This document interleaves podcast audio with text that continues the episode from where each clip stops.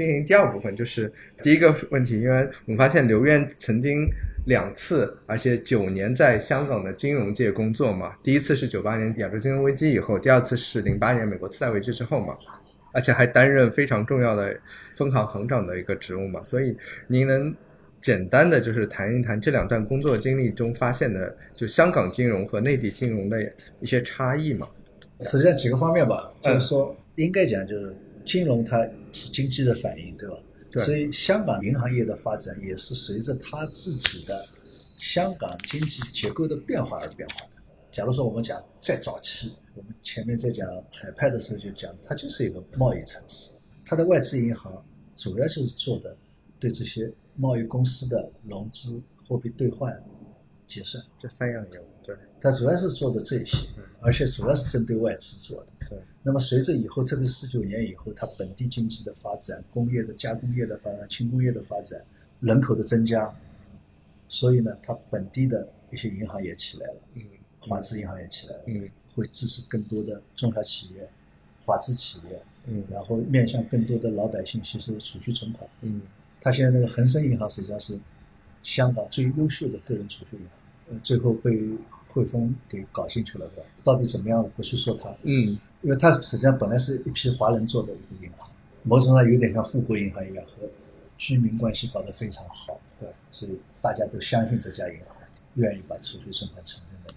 他当时可以说比汇丰银行的个人储蓄存款都要多，现在好多个人储蓄存款也都在他那里。对，尤其是等到六七十年代经济起飞的时候，嗯那他更多的是对这些来料加工啊，做这个像李嘉诚他们这些，对吧？这个贷款就会更多。那么再后来，慢慢慢慢产业转移到内地了，嗯。所以它更多的就做了转口贸易的相关的信贷业务。再后来就是说房地产，我去的时候已经是大家都叫砖头文化，啊，对，砖头，都叫砖头文化了，因为它主要是房地产，对对。工业都走掉了，对，工业都走掉，农业几乎是没有的。那么还有就是航运业，航运业一般都是大银行做，小银行就相对来说做的少。那在总体上是转口贸易，还有就是这些大公司的，嗯这银行贷款啊，嗯像这些。嗯那当然也有不少像做商业、小饭店啊、小商店啊嗯这些的小微企业的嗯信贷业务。嗯，所以从业务上来讲，它它和它经济是匹配的，那肯定一定是这样的。那么我们内地也是这样，就是根据自己的产业的变化，我我的支持对象贷款的本身也在发展变化。对，这个是一个或者说是相同点，不同的话就体现在大家产业结构不同，那么它的文化就不一样了。就好比说我刚才讲了，原来可能跟我们这里是一样的，中小企业。生产企业对吧？它贷款风险啊都是这么衡量的，但是等到砖头文化的时候，那就简单化了，对不用考虑那些事情，对吧？对对，所以这个时候你会突然是这个时候去，你觉得哎呀和我们差异很大嘛，都是砖头文化，很简单很粗暴，你也可以他这么说，但实际上他因为他产业结构是这样，产业结构和我们不一样。了，呃，对它产业结构这样的，导致它的信贷文化和我们内地就不一样了，这个是一个方面。第二个方面呢，就是说经过它自身的发展，然后也随着国际金融监管的发展，嗯它从一个原来相对比较自由，或者说完全比较宽松的监管，而且某种上它和新加坡都在争取是一个监管的先进单位的，哦，这是一个很有意思的。原来我们想象当中好像到香港什么都可以干，它实际上不是，因为原来国际上是把它是作为一个洗钱的一个点的，哦，相当于一个负面点的。对对那么它现在等于说要摘掉这个帽子，对吧？所以你就要监管，就要对规范化。所以它是在争一个既自由，但是同时又是监管非常规范的一个区域。实际上从这个角度来讲，它的这个规则意识、法治意识会明显的感到和我们比，它要强得多。对。那么正因为这样呢，反过来讲，员工体现了就和我们的员工就不一样，嗯，就和内地的员工不一样。你也可以说它是一个打工文化。打工，我到你这里就打工的，你给我多少工资，我给你干多少活对。至于这个其他，我一概不管。呃，很简单，给你干活，一看这个东西，我可能要承担法律责任的，我不干。你哪怕你老板想干，他也不干。甚至于就是说，我们可以讲的极端一点，好比说，你今天是做这个工作的，但是呢，我希望你把这个工作也做一下，他可以拒绝，他可以拒绝，原则上可以，因为我跟你签订的合同，我就是干这个。对对对对，但实际上呢，有的时候是会干的。中国人呢，相对来说也是比较聪明的，对吧？对。那一个可能会干，第二个呢，也知道干了这个呢，相对来说，因为香港它这个整个就业氛围不一样啊。嗯。就因为它就业氛围是经常自由的，也经常跳槽啊什么。对他跳槽是有好处的，因为他多干了一件事情，相当于我履历上面、背景上面，哦，我就多了一个资本。多了一个工作经验。对啊，所以这个呢，实际上他是会的，尤其是你让他干一个和他现在这个等级要更高等级的工作，嗯让他干一下，嗯嗯，那他肯定愿意的。这个是很现实的，是的，是的，这个事情干了我有好处的，对那他肯定就愿意干。对，但是在，总体上他就是讲规则。讲规则。反过来，好比说，他就会少这种情况。那个人是不是提拔的快了？那个人奖金是不是拿的比我多了？他都不管，就是说我只管，我们就前面讲的商业精神或者契约精神，对我只管的你给我的是不是合理，我是不是把我该做的工作做完。他关注的是这个，而不是说那个人怎么样。对他讲的公平是指我和你的对价是不是公平。对，当然你给他多，我心里面也不舒服的，但是这是两回事的，这是是一种思维方式，所以说包括去处理人际关系的一种完全不一样的地方，就是我前面特别强调的现代性、现代性。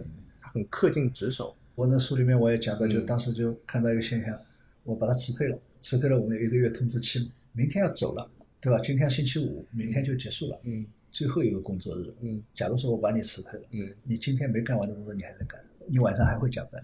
尽职嘛。还会加班，对所以我们开始大陆的人都看不懂了。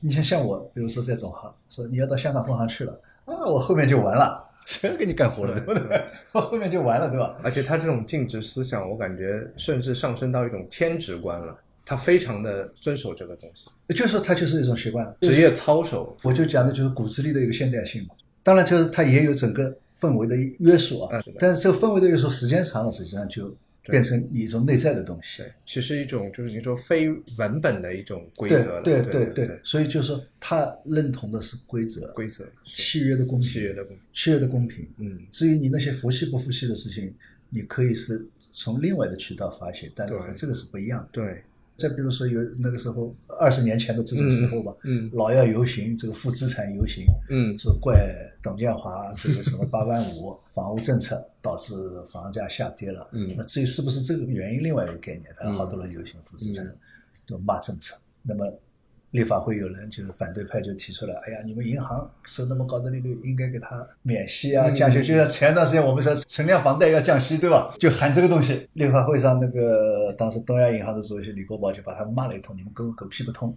对吧？啥也不懂。合同写好了嘛？我这个事情跟你那个房价跌是另外一个概念，对对吧？所以为什么前段时间我也讲写文章讲这个存量房贷的问题，对，也是这个，就是你从哪个角度，你不能单纯的说啊，你是吃亏了不吃亏了，因为你当初贷的时候不吃亏的。那么还有一个契约精神的问题，不是说完全不可调，但是对对你不能简单的说，因为我亏了，所以你要让你，你要帮我承担。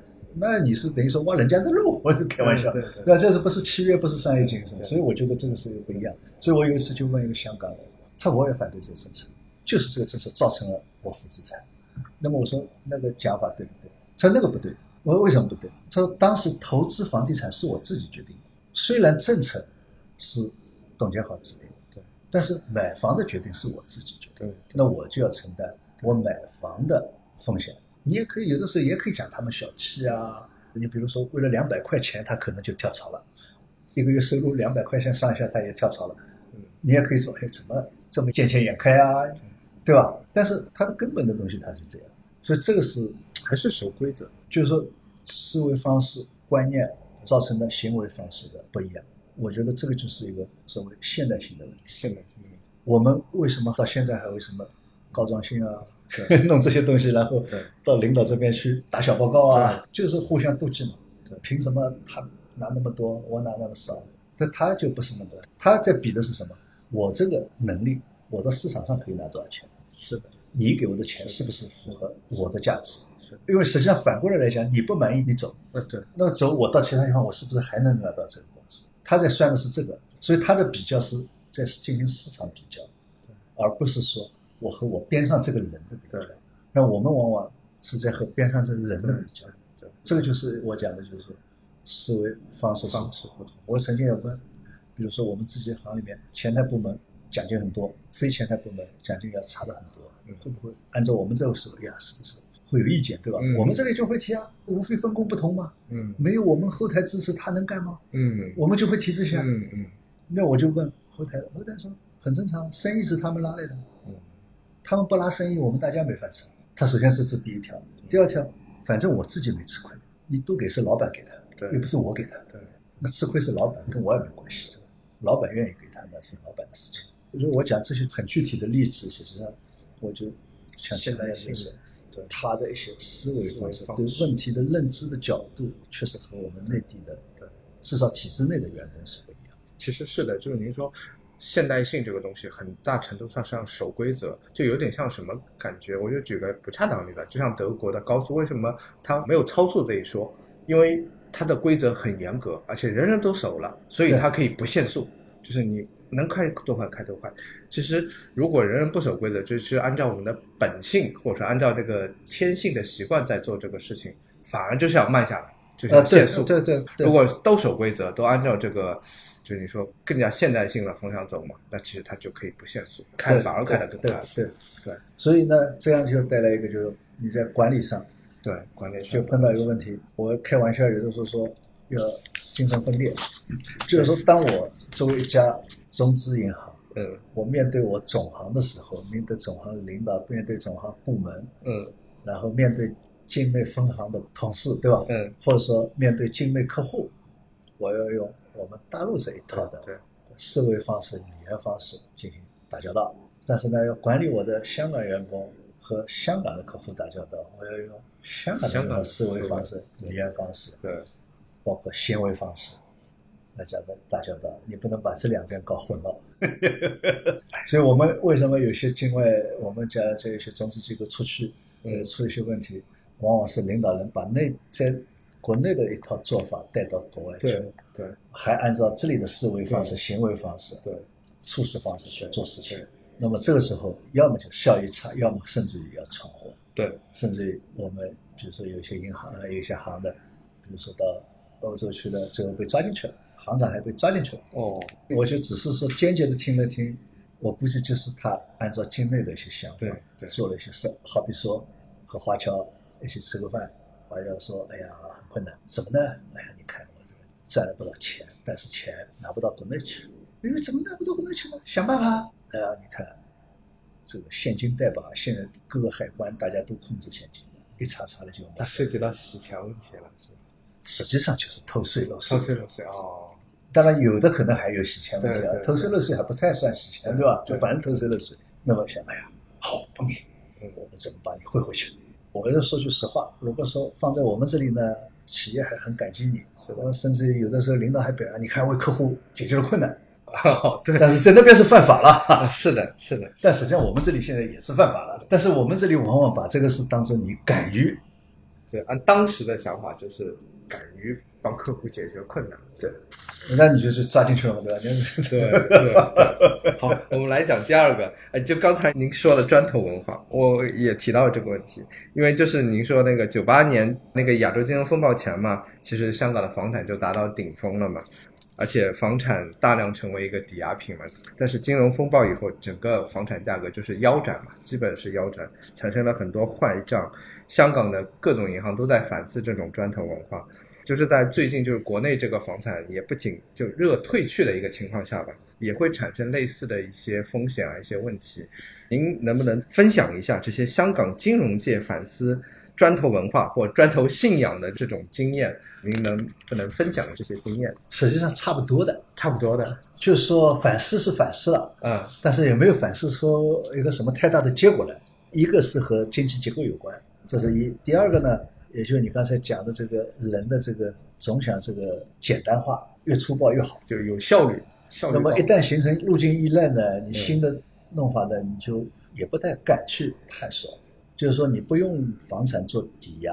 那么现在来讲呢，香港呢又是一个非常自由的一个市场，它做什么生意的都有。而且呢，它和早期的做生意是在，比如说好多是就是香港本地做生意，大部分就是在外面做生意，或者说做的是国际贸易。那么这种情况下呢，你就很难去把握它的风险。不像原来，好比说你在这里有个鞋厂，你在这里有个火柴厂，嗯那我看你这个火柴每个月生产多少，嗯香港本地每个月要销售多少，嗯香港这个本地有多少生产火柴的，对，进口多少，那么你这个销路好不好？对对那我就基本上可以把你这个风险考虑进去了。但你现在做的都是一些无厘头的生意，也不知道你这全世界在哪里做，我也没办法跟你去，因为那个风险就看不见了。那么这个时候，单纯的说，我们现在来讲讲这个信用贷款，因为你抓不住这个东西的时候，你就很难信用贷款。像那个东西是抓得住、看得见，只要你这个人是实实在在做生意，我就可以相信你，然后我就可以信用贷款贷给你，因为你这个我刚才讲，比如生产的火柴，在香港，如果说你弄一个火柴厂，嗯那个年代那一定是香港本地用的，那么本地基本上每个月可以销掉多少火柴，大致上也能够去调研弄来。那只要这个，那你这个老板没有其他问题的话，那就可以贷了，没有抵押也可以贷对。但是你现在说你在做生意，跟大陆做生意，买进卖出，你在卖火柴，但生产呢也不在你这里生产的，你要到另外地方去进倒卖火柴，对不对？嗯，那我就没办法调查了。它变成要全球范围调查了，这个太难了。那这个时候我控制不住了。是你是做的挺好，大陆现在火柴紧张，但是现在紧张不一定下次紧张，也不有只不是只有你一个人，因为原来刚才讲就是在香港这个范围内做生产的看得见的，那个东西是看不见的，那就要你拿房产来抵押，还是回到房产抵押。对不对？所以它和这个有关系，就是说，是我们这诟病你这老老砖头文化，这简单化，嗯说明你的风险评估水平不高嘛。问题就是说那个地方没办法评估，即使可以有办法评估，你的成本太高。就穿透的成本太高了。导致它就很难。再加上在香港做生意的来找你贷款的也不一定是香港人自己，它是个大都会，对，公司是注册在这里，然后我在这里做生意，因为这里税收低，你就更没办法把握了。背景调查都很难做到。对所以反思是反思了，反思是反思一定有结果。对，就是很难找到一个新的、更稳、可靠的一个方法去评估它这个信用，对对到最后还是落到这个对实物上面去。对，好，还有一个就是关于就是银行的国际业务嘛，其实大家说的比较多的，更多的是就是那个中资银行在境外啊。分行啊，他们进行的业务，其实我们反向来看，其实外资银行在中国的分行其实也是一种银行的国际业务。嗯，对，哎，但是一方面是我们可以看到中资银行在境外开展业务啊，受到成文和不成文的这种各种约束比较多，所以很难开展很多深入基层的那种业务。同时，在外资银行，它的业务能力很强，而且受到国内的对外资银行的束缚其实没有那么多嘛，还是不多的。但是它其实也面临了很多问题，主要是业务的水土不服啊，还有那种受到国外这种金融理论的一种教条的影束缚嘛。其实都很难看。我们可以发现，无论是里面外面两边都很难以实行。那就是我有个问题来了，那就是在现在的国际上有没有比较成功的那种跨国银行啊？他们的经验是什么？而且就是我是因为做近代史嘛，我发现就是在中国近代历史上，像汇丰银行啊，这在上海业务做的是风生水起啊，就在近代的上海，他们为什么就是能够做得这么好？就古今的这种差别在哪里？还有现在的成功经验是什么？您大概能举几条说吧？就我们这样讲啊，就是说我们从现代金融业，就我们讲现代银行业，对，现代银行业对，，我们还是要从现代银，行业现代银的角度行业，因为银行实际上有它自身的特点，和一般的工商业的产品它不一样。一般的所有工商业的产品都是买卖业务，我这个石榴卖给我了，我付钱了，结束了。对，哪怕叫分期付款，那反正卖给我了，我付钱，交割了，所有权是我的，钱是你的。理发理完了，我把钱给你，嗯，也是一个交割了，结束了。存款呢？贷款呢？理财呢？它不是一个交割。产权还是存款人的，对啊，你还要拿回去的，对，使用权只是一定期限内的使用权给我还给你利息，对，是的，我还没收你钱，它不是买卖业务，叫是叫产品，这个是没人分析，只有我分，析的。不是理财产品，我可以说我没看到过有人这么分析过，对对，只有我是这样分析的。是的，所以它是一个持续性的，你叫服务也好或者怎么样，它不是一个交割性的，嗯，它其他都是交割的，交割完了就结束了，这件事情就结束了。我们是只要你不把存款提走，没有结束，是的，贷款没收回也没结束，它没有什么任何交割，这是一个。正因为是这个原因，所以他的信任很重要，因为他这个信任就和跟这个不一样了。我这个无非信任你这个石榴质量好不好，嗯，你那个包包真的假的，但买了买了就买了，因为我本来就要买，无非买了不值。但你那个东西说存款说拿不回来了，爆雷了。那这还得了了？对那我肯定这个信任很重要。反过来，我贷款我贷给你，我要收回来的，对，那这个信任也很重要。所以相互之间的信任都很重要。那么这也造成了就是说，他这个信任的建立程度，而且是持续性的要，它不是一刹那的。那和买卖就不一样，买卖我当场信任你一下，买完就拉倒了，后面就没有后遗症，结束了。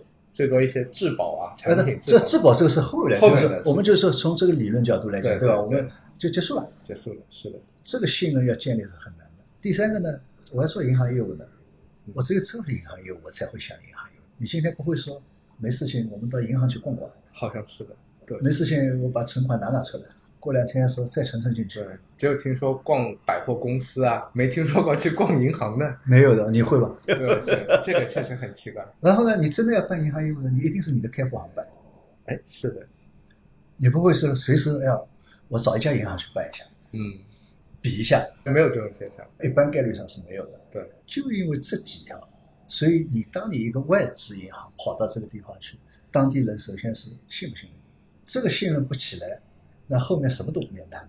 如果说我们看跨国银行，你讲成功也好，不成功也好，嗯从一般意义上来讲，跨国银行做的有有几种，嗯一种是随着自己国内客户跟着出去嗯提供延伸服务。那么汇丰当初在上海做，实际上主要就是做的外资，就是他英国企业的跟中国之间的买卖业务，就是贷款结算、货币兑换。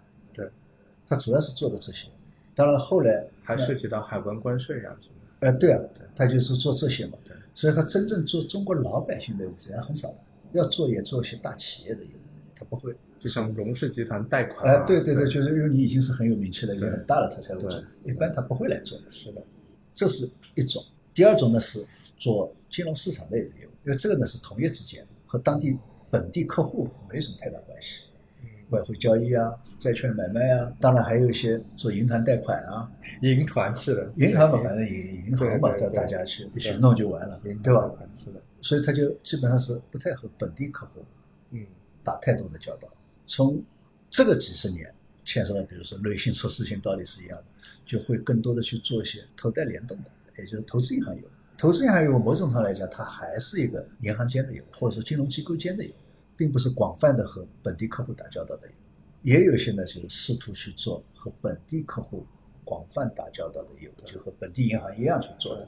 这一类往往都是不太成功的。对，这个不成功的原因就是我刚才讲，互相都有信任的问题。如果这一块业务做成功的，我估计就是说大概有这么几个，一个是像汇丰这样，它本来就在这里做，虽然它是外资，它本来就是在香港做，而且是相当于香港的中央银行，因为这是殖民地，就是你说原殖民地的那些地方，可能原来的外资银行还是当地的主导性银行，但是也要看你在新加坡，它就是自己的银行为主导的。对，因为作为一个强政府，它一定是要把金融给拿回来。因为银行业务的它的这个本身的特点，所以跨国经营当中做本地客户，嗯是很困难的。困难的原因有它的银行本身产品的特点嗯和因为这个信任建立不起来，它不容易互相融洽。嗯再一个，作为政府，它一般也不希望外资银行主导我当地的金融，那当然会在一些政策上会有一些限制。所以，那个不限制的，往往是那些非常不弱的国家，非常弱的国家或者前殖民地，或者是现在还是这种非常弱的政府，它才会有外资银行做主导的对银行体系，一般都不会。对那么这里面当然就是说，还有就是你刚才已经讲到的风险文化，确实不一样。我们的风险意识，就刚才举那个例子一样的，你在这里挺正常的做法，到那边犯罪了，对吧？对那反过来，他那边认为挺正常的做法，到这边实际上是风险，也是一样的。就好比说刚才讲信贷工厂，我碰到一个在给我们这边好多中资银行、中小银行培训信贷工厂的，就是零几年的时候培训信贷工厂的，嗯我就说那个东西在我们这里恐怕不行的。他说行啊，我们做的很好啊，我们肯定到中国肯定也好的。我说蛮简单的，我肯定不行。他说什么呢？我说你先告诉我，你们那边的这些中小企业客户是不是都是本地人，在本地做生意？他说是啊。我说我告诉你，我们这里好多小生意的都是外地人在本地做生意，等到亏了拍拍屁股走人了，你人都找不到。他这有什么区别？我当然区别大了。我说，我说如果是本地人，本地在做生意，我什么也想办法要还你钱。嗯，但是我是外地人，我走了就走了。是的，是的，这就是不同的文化嘛，对吧？你如果把你那个呃简单的以为搬过来，你不看这里的实际情况，那你肯定错了。那最后，他只是想简单的复制一个成功的经验，其实往往是不成功的。对你成功的东西，你环境变了，对就不成功对吧了。？所以这个里面就是说，跨国经营当中这个是最高的一个难度。对，这是会有非常大的难度，就是一个文化不同，一个是认知不同。刚才讲的这个信任建立不容易，对然后即使建立了信任，你对一些风险很难把控好。哇，太感谢刘院长了！今天所有的问题都问完了，收获非常大。然后做个简单的结束吧，就是今天问了从农村金融谈到了银行的国际业务，然后刘院长给我们分享了很多像普惠金融的四点呐、还有银行自身的特点啊，在那个境外业务的这些各种的难处，其实真的收获非常大，非常感谢我们。多交流，反正好，谢谢。